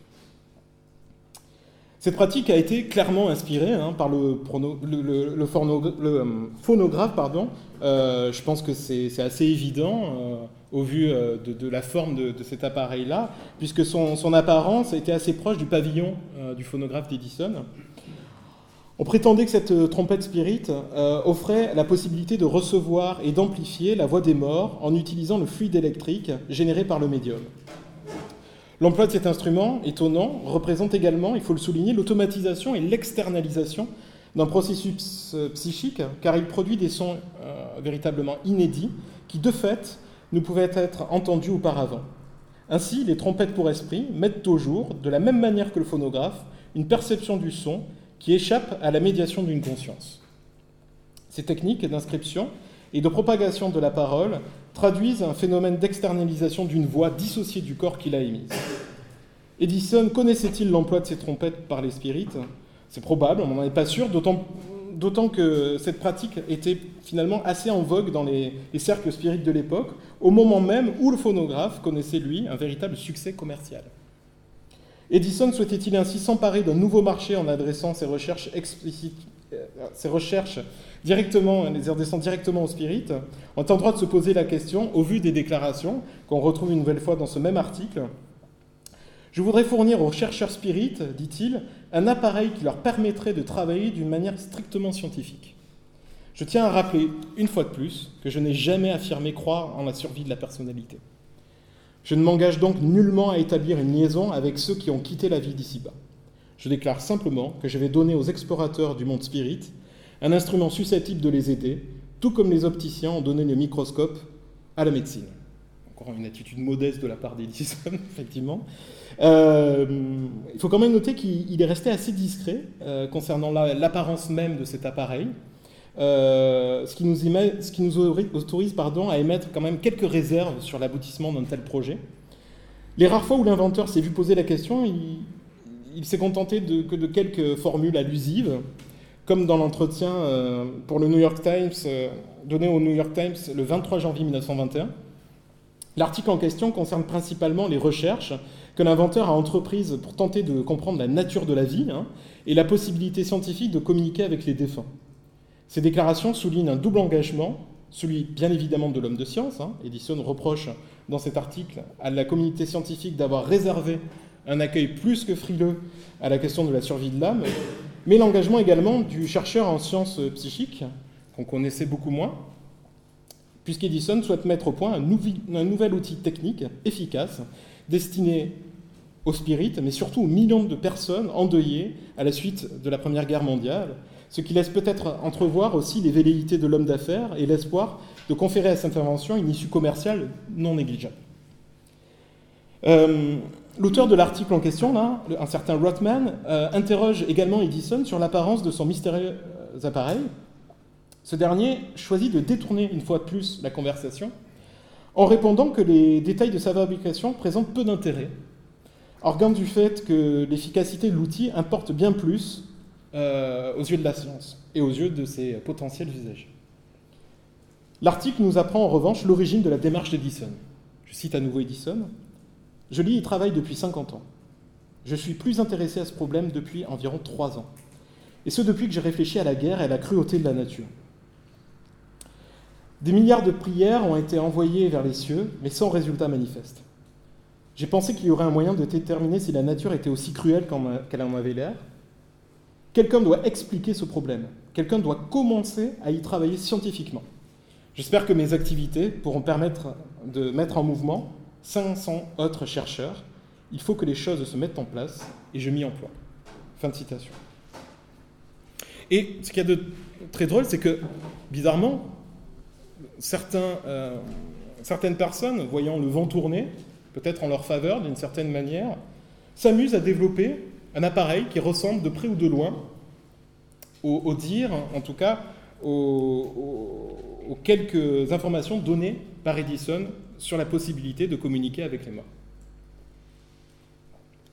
En effet, la même année, un certain Francis Grierson, de son vrai nom Jesse Shepard, publie un étrange ouvrage intitulé Psychophone Messages et revendique la paternité d'un appareil similaire à celui imaginé par Edison. Le principe du téléphone psychique de Grierson résiderait lui aussi dans une interface hypersensible, à mi-chemin entre le monde des vivants et celui des esprits, pour capter la voix uniquement, hein, j'insiste bien là-dessus, uniquement la voix des intellectuels et des hommes d'État disparus. Forcément, faire un choix. Voilà, c'est quand même plus, intéressant. Euh, notamment euh, Benjamin Franklin et Abraham Lincoln, juste. Grierson est un pianiste d'origine britannique, installé en Californie depuis la fin des années 1870. Et depuis peu acquis à la cause spirit, il prétend notamment posséder certaines facultés médiumniques qui l'associent régulièrement à ses talents de musicien, à l'occasion de séances où se mêlent euh, mélodie, improvisation et euh, dictée spirit euh, venant directement comment dire, mettre en mouvement ses mains sur le piano, évidemment. La préface de ce fameux Psychophone Messages, de ce livre, que rédige sa collaboratrice Laurence Stoner, mentionne bizarrement, étrangement, le nom d'Edison dès la première page. Le mot psychophone a d'abord été suggéré et employé par Francis Grierson, dans une conférence tenue devant la Société théosophique de Toronto. Tiens, encore les théosophes. Le 31 août 1919, un an avant que Thomas Edison annonce son projet de mettre au point un instrument qu'il espérait mettre au service de possibles rapports entre notre monde et celui des esprits. Mes propres expériences en tant qu'étudiante dans le domaine de la recherche psychique en Europe et en Amérique, couvrant une période de 30 ans, m'ont convaincu que nous avions là une révélation d'un nouveau mode de communication spirituelle qui ne ressemble en rien à ce qui a été produit jusqu'ici, un mode différent de par ses qualités, mais également de par ses objectifs. Fin de citation. Alors, effectivement, on, peut imaginer ici un conflit à la fois euh, théorique sur la possibilité de mettre au point euh, un appareil pour communiquer avec l'au-delà, mais certainement aussi, euh, ça peut laisser supposer un conflit d'intérêt commercial avec la possibilité, dans un second temps, si l'appareil euh, fonctionne bien, etc., de pouvoir l'exploiter commercialement. Or, malheureusement, ni le psychophone de Grierson, ni le nécrophone d'Edison ont été, retrouvés. Et pour ces raisons, euh, certains biographes de l'inventeur américain, hein, d'Edison bien évidemment, sont plus que nuancés quant à l'achèvement de cette, euh, l'aboutissement de cette machine psychique. Apparemment, aucun dessin, aucun prototype ne nous est parvenu, Restent seulement quelques rares témoignages, comme celui de Duninger, dont on a parlé tout à l'heure, qui, prétendait, lui, justement, euh, dans ses écrits, avoir vu un jour dans l'atelier d'Isson le mystérieux appareil pour communiquer avec les morts. Seuls deux articles parus respectivement en octobre 1933 dans la revue Modern Mechanics and Inventions et en avril 1963 dans le magazine Fate se sont risqués à représenter le nécrophone d'Edison. L'article de 1933, que vous voyez, relate l'échec d'une expérience prétendument conduite en présence de spirites et de scientifiques en 1920. Le dispositif en question surprend par une apparence plutôt rudimentaire. Je cite l'article. Dans une pièce sombre de son grand laboratoire, Edison avait installé une cellule photoélectrique. Un petit rayon de lumière provenant d'une puissante lampe perçait l'obscurité et heurtait la surface active de cette cellule, où il était transformé instantanément en un faible courant électrique. Tout objet traversant le faisceau lumineux, qu'il soit mince, transparent ou petit, entraînerait automatiquement une inscription sur la cellule. Fin de citation. Malgré de longues heures passées à implorer l'esprit des morts, l'expérience fut malheureusement un échec. L'article rédigé par un fameux rate, ce, ce, fameux Rain Rate Events en 1963 reproduit quant à lui le croquis d'un appareil, vous allez le voir, il y en a deux croquis que le nom, je trouve, mais le, croquis d'un appareil qui ressemble étrangement à la fois au phonographe d'Edison et aux trompettes pour esprit qu'on a vu tout à l'heure. Le journaliste le décrit comme un système dans lequel on a associé l'emploi d'un microphone placé dans une boîte en bois à une imposante trompette en aluminium, tiens, elle revient, remplie de permanganate de potassium et traversée par une électrode. Un fil électrique connecte de part en part le microphone à la trompette et une antenne radio. Le permanganate de potassium est un sel solide, hein, généralement, qui se présente sous la forme de petits cristaux euh, violets. Et euh, il faut savoir, c'est un oxydant extrêmement puissant, très volatile, qu'on trouve aujourd'hui, par exemple, dans un grand nombre de nettoyants industriels. Et justement, dans, le dispositif euh, imaginé ou prétendu d'Edison, qu'on voit ici schématisé sommairement, Eh bien, euh, ce permanganate, euh, placé dans une telle euh, trompette, aurait chauffé et agi comme une solution électrolytique. Et on peut supposer que l'intention d'Edison aurait été probablement d'amplifier les ondes, les ondes de l'éther évidemment, porteuses de la voix des âmes, des âmes errantes.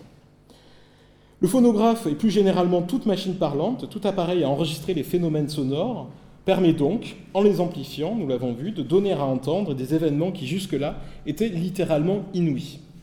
L'incidence de la technique phonographique, nous l'avons vu, porte donc non seulement sur la largeur de notre champ perceptif, mais également sur notre rapport à la mémoire et au temps. L'objet technique qu'est le phonographe brouille donc les frontières entre ces différentes sphères, perturbant nos perceptions spatio-temporelles.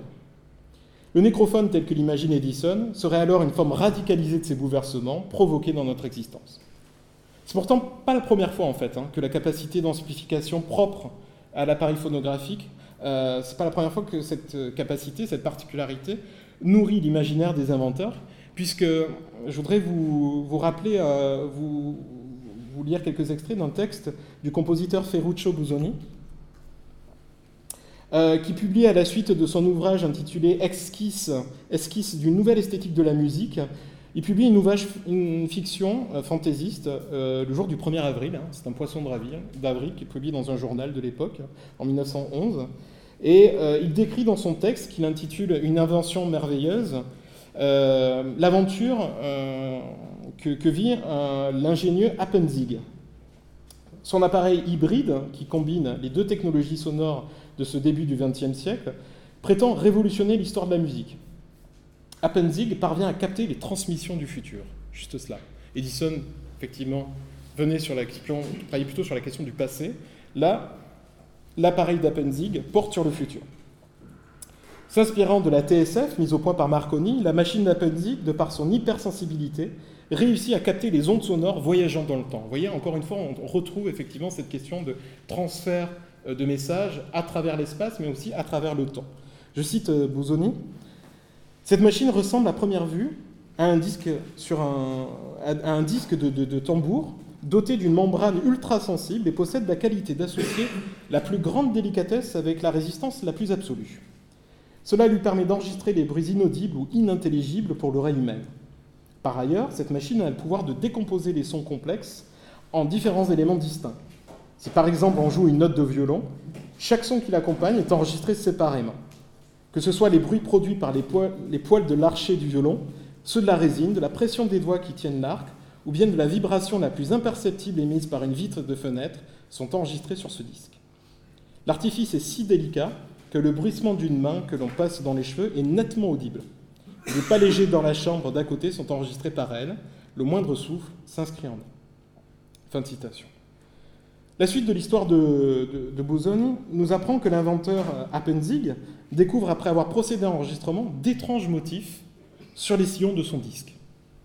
Après avoir écarté de son observation les motifs dus à l'ambiance sonore hein, d'enregistrement, Appenzig repère ce qui ressemble plutôt, euh, qui, repère ce qui ressemble à de la musique, mais euh, une musique très particulière, une musique qu'il n'a jamais entendue.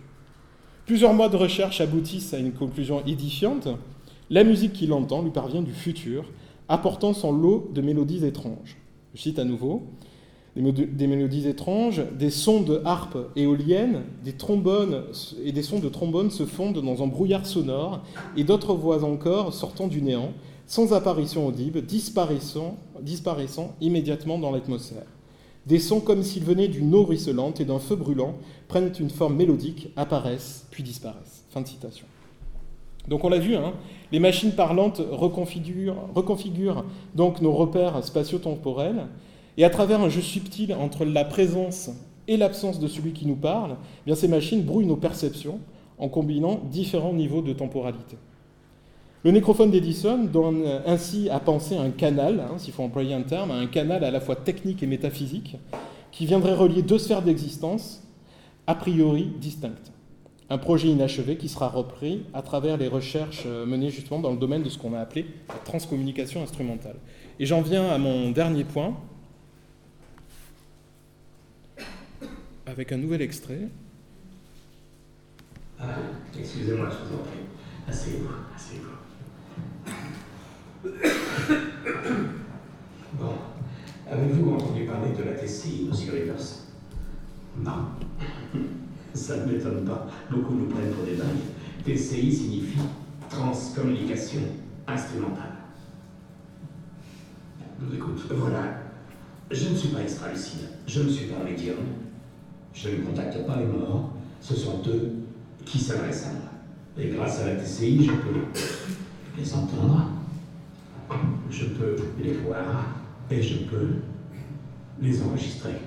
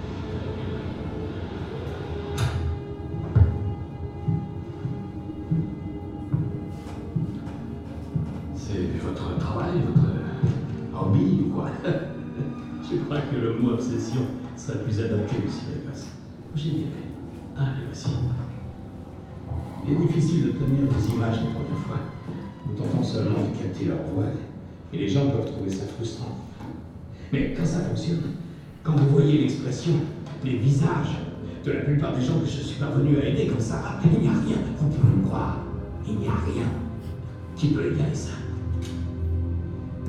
Monsieur Rivers, souhaitez-vous entendre votre femme? Il répondra affirmativement, je vous le dis tout de suite. Euh, voilà.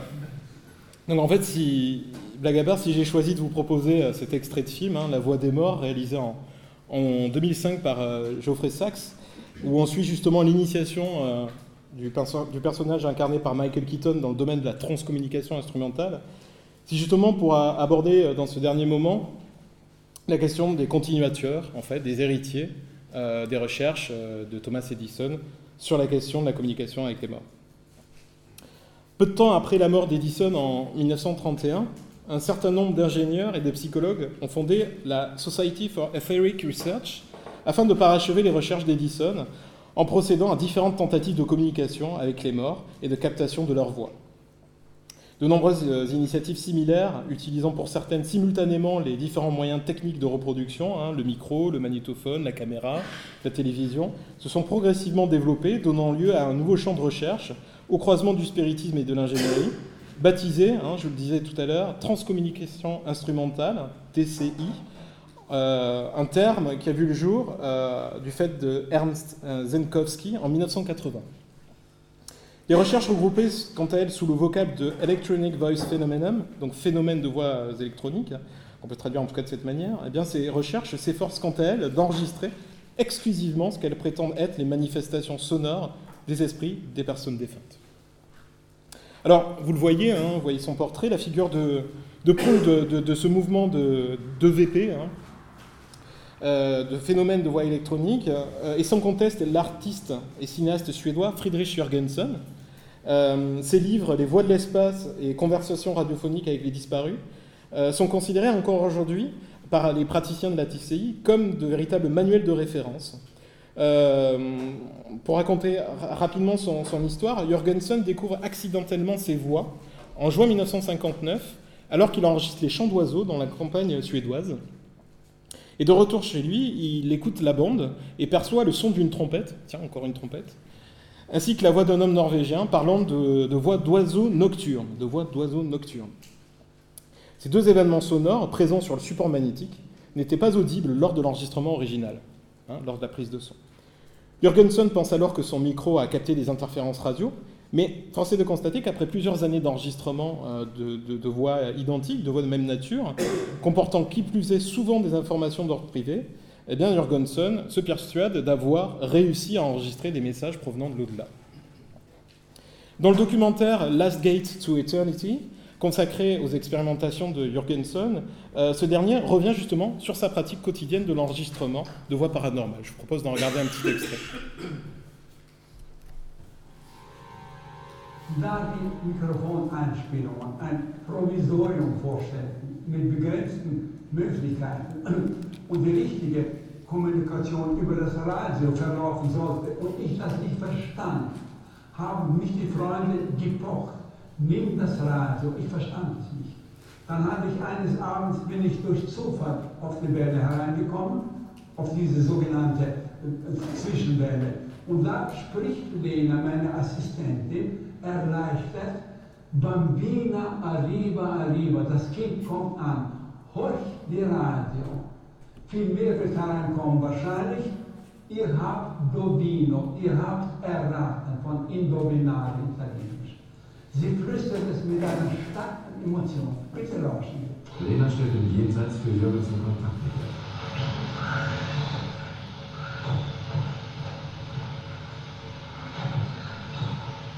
Ich mache es nochmal. Das ist Deutsch.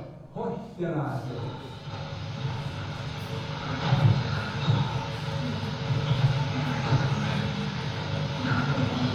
Ich habe Dovino, das ist italienisch, also diese- dieses Gemisch ist ein Beweis, dass kein Rundfunk solche Sendungen geben kann.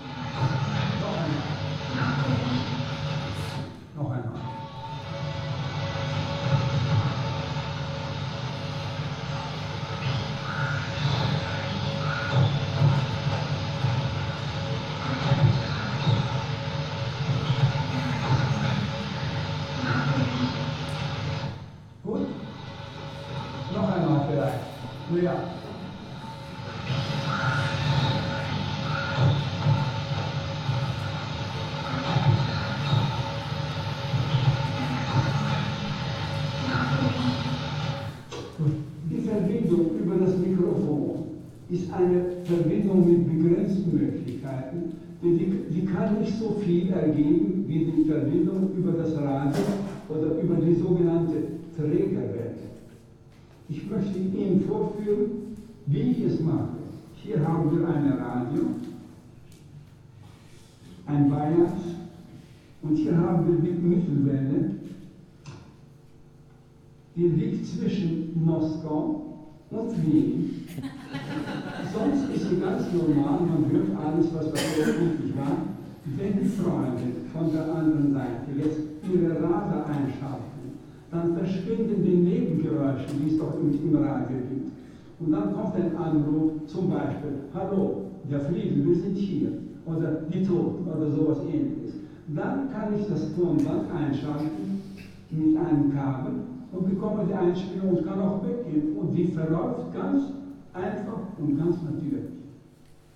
Voilà, pour cet extrait. Donc, effectivement, on, l'a bien vu hein, avec euh, non seulement euh, l'appareil radiophonique, mais également euh, le magnétophone. C'est encore une fois la, possibilité d'amplification des sons hein, qui est permise et qui sert justement notamment à, capturer ces soi-disant voix paranormales. Donc, euh, équipé d'un simple, on l'a vu, magnétophone à bande et d'un microphone, dans un premier temps du moins, Jürgensen se contente de, de déclencher, la plupart du temps, l'enregistrement et de parler distinctement dans une ambiance calme, prenant soin de laisser de longs intervalles euh, pour les réponses attendues. Si le caractère audible de ces phénomènes a pu être obtenu, c'est non seulement grâce à la sensibilité des outils d'enregistrement utilisés, mais également en raison de la possibilité d'ajuster la vitesse de lecture du magnétophone. Hein vous le voyez, euh, vous l'avez vu en tout cas, il, euh, répète sans cesse euh, ce même procédé de réécoute et de réécoute et de réécoute en essayant de travailler un petit peu la lecture du son. L'une des premières voix captées par Jürgensen a été justement découverte en effectuant cette opération sur l'enregistrement d'un aboiement, d'un aboiement de chien. Je cite le, témoignage de Jürgensen. L'animal était de l'autre côté du lac, environ 200 mètres de moi, et naturellement, ces cinq aboiements rock ont été en- enregistrés sur la bande. Or, lorsque j'ai réécouté la bande à vitesse ralentie, au lieu d'entendre les aboiements du chien, j'ai entendu la phrase suivante prononcée dans un allemand parfait Melbo, Hauptblock, 12 Uhr 12. Ce processus illustre non seulement la capacité de l'enregistreur à bande à produire des sons inédits, c'est-à-dire des sons ne trouvant pas leur source dans le monde extérieur, mais aussi la possibilité de les interpréter comme une communication provenant d'une source intelligente. Selon Jorgensen, pardon, la phrase Mulnbo bloc principal, hein, je vous traduis, bloc principal 12h12, cette phrase fait référence à l'horaire d'un train de la ville de Mulnbo, qui est sa ville natale en fait, à Jorgensen. Et la traduction du bruit en signal requiert donc, on l'a compris, d'une part un dispositif capable de régler et de retravailler les sons existants, hein, c'est la possibilité de moduler la vitesse de lecture, et d'autre part euh, nécessite cette procédure un auditeur qui va être en recherche de sens, de signification. Au printemps 1960, l'une des voix, euh, justement, lui ordonne euh, d'utiliser un poste de radio, hein, c'est ce qu'il nous explique dans l'extrait, et c'est cette même technique qui l'accompagnera jusqu'à sa mort en 1987. La fréquence 1485 Hz porte d'ailleurs son nom, c'est la fréquence Jorgensen, et il parviendra à capter des milliers de voix occultes, celles de ses proches, mais aussi d'anonymes ou de personnages célèbres comme Van Gogh ou même le masseur de Himmler. Mais revenons à l'origine de la découverte de Jorgensen. La captation de ces voix paranormales se produit au moment où il enregistre des chants d'oiseaux. Hein. Je vous le rappelle, il est question de chants d'oiseaux. Le contexte en apparence anodin de cette prise de son n'est pas sans rappeler justement les descriptions des hallucinations schizophréniques de Daniel Paul Schreiber, bien connu pour ses mémoires d'un névropathe, puisque ce dernier consacre plusieurs pages dans son ouvrage au curieux langage des oiseaux parlants, qui viennent justement troubler son existence. Ces oiseaux parlants, nous dit-il, ont la faculté de vibrer en sorte que les sons qu'ils émettent, ou plus exactement qu'ils pépient, correspondent à la modulation des mots humains. Fin de citation. Schreiber en est persuadé, ces oiseaux représentent les âmes d'êtres humains et leurs émissions sont en réalité des messages préenregistrés par les morts. Je cite Schreiber, cela ne, fait aucun doute. Les nerfs qui se cachent dans ces oiseaux sont bien des restes d'âmes de gens ayant accédé à la béatitude, et je me fonde pour l'affirmer sur le millier d'impressions sensibles que j'ai pu recueillir en ce sens, jour après jour, pendant ces quelques années. Fin de citation. Schreiber insiste dans son récit justement sur la vitesse souvent ralentie des messages qu'il perçoit, ce qui renforce d'autant plus l'idée d'une nature phonographique hein, des messages entendus. L'addiction profondément ralentie des paroles nous fait penser aux possibilités permises par le magnétophone de modifier la vitesse d'enregistrement et donc de lecture. Et en somme, qu'il s'agisse des hallucinations schizophréniques ou des enregistrements sonores de phénomènes de voix électroniques, l'écoute de voix des désincarnés, comme nous pouvons faire l'expérience euh, à la radio, hein, les voix désincarnées, les voix invisibles, c'est ce que l'on entend en permanence à la radio, hein, sans forcément être des, voix paranormales, et eh bien tout cela traduit les déplacements de la voix dans le monde, les allées et venues de la voix, euh, ce qui peut en faire euh, l'objet d'appropriation et de manipulation de cette même voix. Jürgensen a justement éprouvé cette frontière très poreuse entre les hallucinations auditives et les possibilités offertes d'amplification des technologies sonores, au, cours d'une brève période de doute, il avait décidé d'interrompre ses enregistrements. Et pourtant, pourtant, malgré cela, il a continué d'entendre des voix, des bruits générés par les événements du quotidien.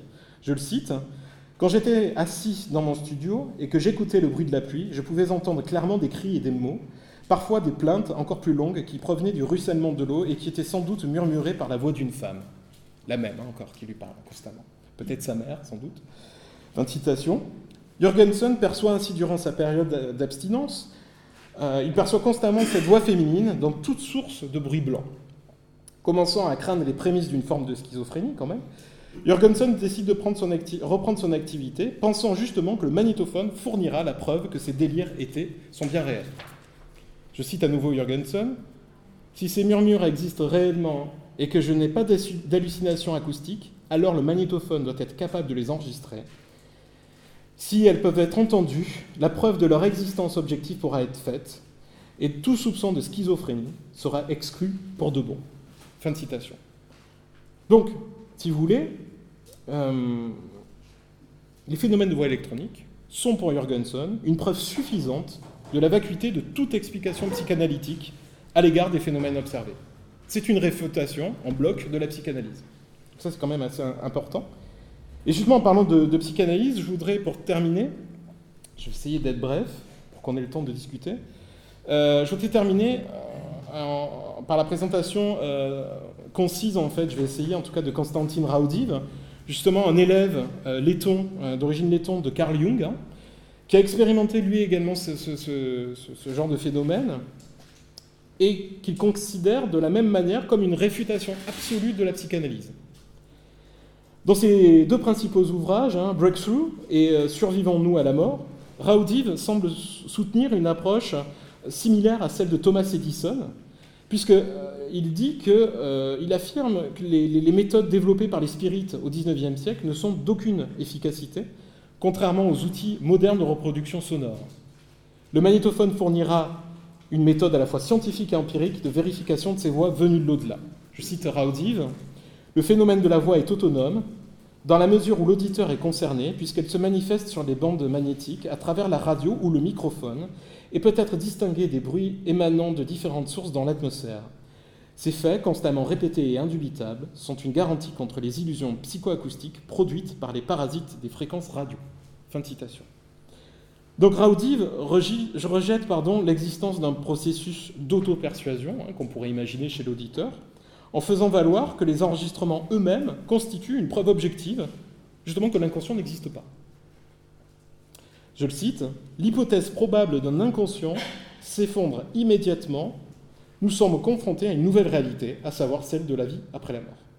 Interpréter les voix comme les produits de l'inconscient est hors de question, puisque la nature acoustique des phénomènes est physique et objective. Hein. physique et objective. Fin de citation. Donc, comme Jürgensen, euh, Raudiv définit les phénomènes de voix électroniques comme une alternative à la psychanalyse, en concevant les technologies sonores comme des outils capables de doter les voix euh, désincarnées d'une présence physique, une véritable présence matérielle. Les travaux de Raudiv ont été popularisés,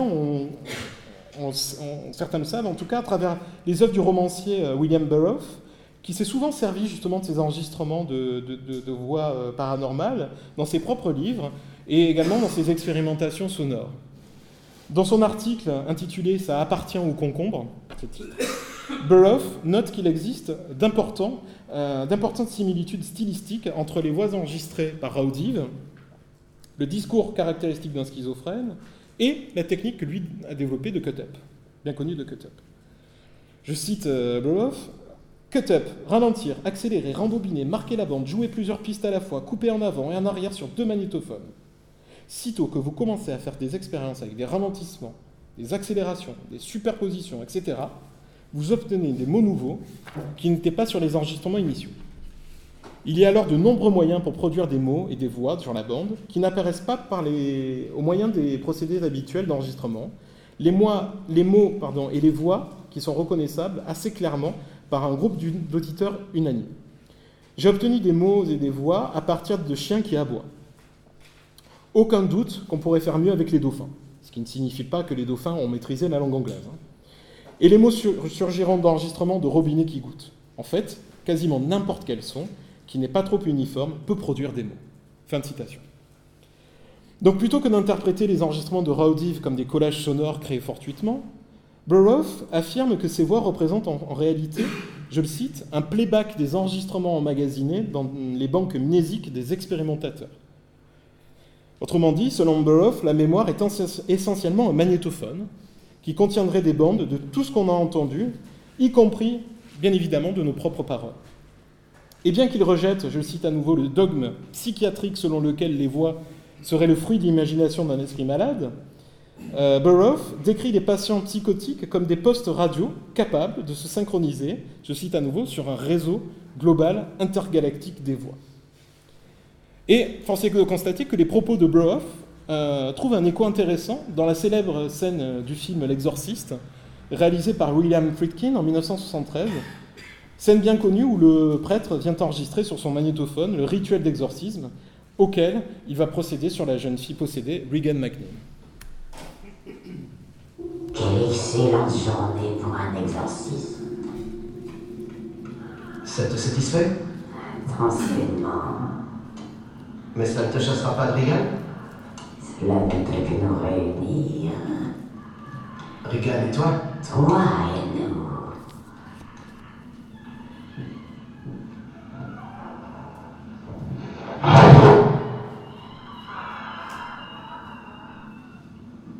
C'est toi qui as fait ça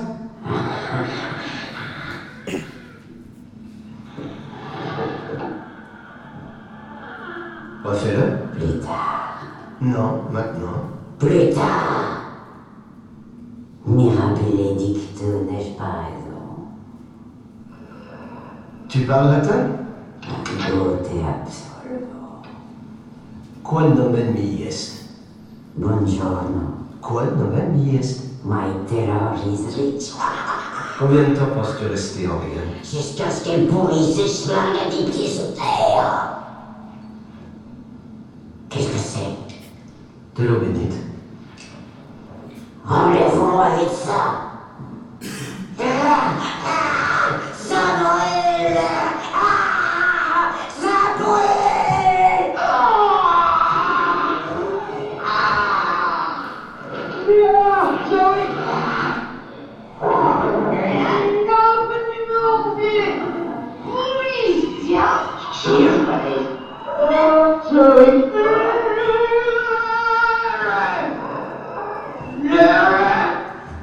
Qui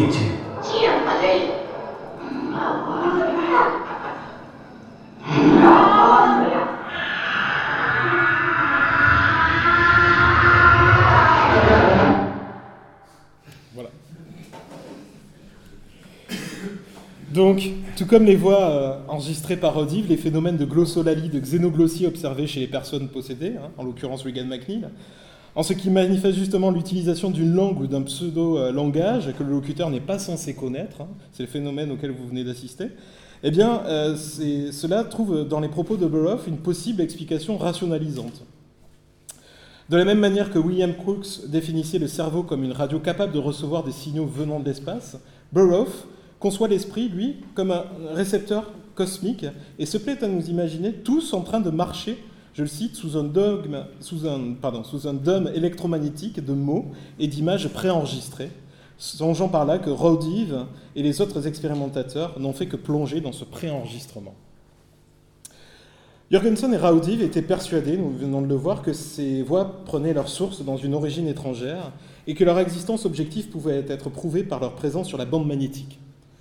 Cependant, ils ont tous deux remarqué qu'il était très complexe de traduire ces bruits en messages cohérents.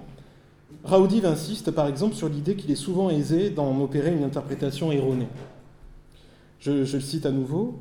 On a tendance à entendre ce que l'on veut ou ce que l'on souhaite. Le grésillement de la radio peut être entendu comme des mots et un cri vague peut sonner comme un nom. Fin de citation. Il est donc difficile de comprendre le sens des voix enregistrées parce que, justement, il nous dit les entités vocales parlent très rapidement dans un mélange de différentes langues, hein, ce qui nous fait encore penser à cette scène de l'exorciste. Elles parlent dans un rythme précis qui impose une diction par mots-clés, un style télégraphique ou des phrases brèves, et les règles grammaticales sont souvent abandonnées alors que, le, que les néologismes abondent. Fin de citation. Donc l'identification réussie de ces voix occultes requiert, comme euh, le, souligne, un véritable apprentissage. Je le cite à nouveau. Au début, la plupart des gens rencontrent des difficultés souvent liées à leur faculté à percevoir et à deviner, et n'entendent seulement que des bruits vagues. Cependant, après une période d'entraînement, les bruits entendus émergent en forme sonore bien définie et en phrases signifiantes. L'audibilité des voix dépend malgré tout de la pratique, des facultés, auditives de l'auditeur à disti- distinguer les sons et de la qualité de l'attention portée pendant l'écoute. Fin de citation. Dans son ouvrage The Mediumship of the Tape Recorder, paru en 1978, un certain David euh, Ellis a procédé à une analyse critique des dispositifs d'enregistrement de Raudive, avec qui il a travaillé pendant plusieurs années. Ellis aff- affirme que ce dernier forçait les interprétations et il critique particulièrement la tendance forte qu'avait Raudive à entendre des voix parmi les sons du quotidien, comme les bruits de pas sur le sol, les grincements de portes, les craquements de chaises et les sons mécaniques provenant des équipements domestiques. Et d'ajouter que les sons de la parole ont souvent des caractéristiques en commun avec les autres bruits, en particulier ceux de nature mécanique, et il n'est pas facile de s'adapter à ces mots à l'aide d'un peu d'imagination. On n'a qu'à songer aux bruits subjectifs que font les roues d'un train sur, les chemins le chemin de fer. Fin de citation. Ellis soutient cette affirmation en décrivant des expériences qu'il a conduites dans lesquelles les gens étaient invités justement à transcrire l'écoute d'une conversation enregistrée en ignorant le fait qu'il n'y avait en réalité rien sur la bande, hormis du bruit blanc.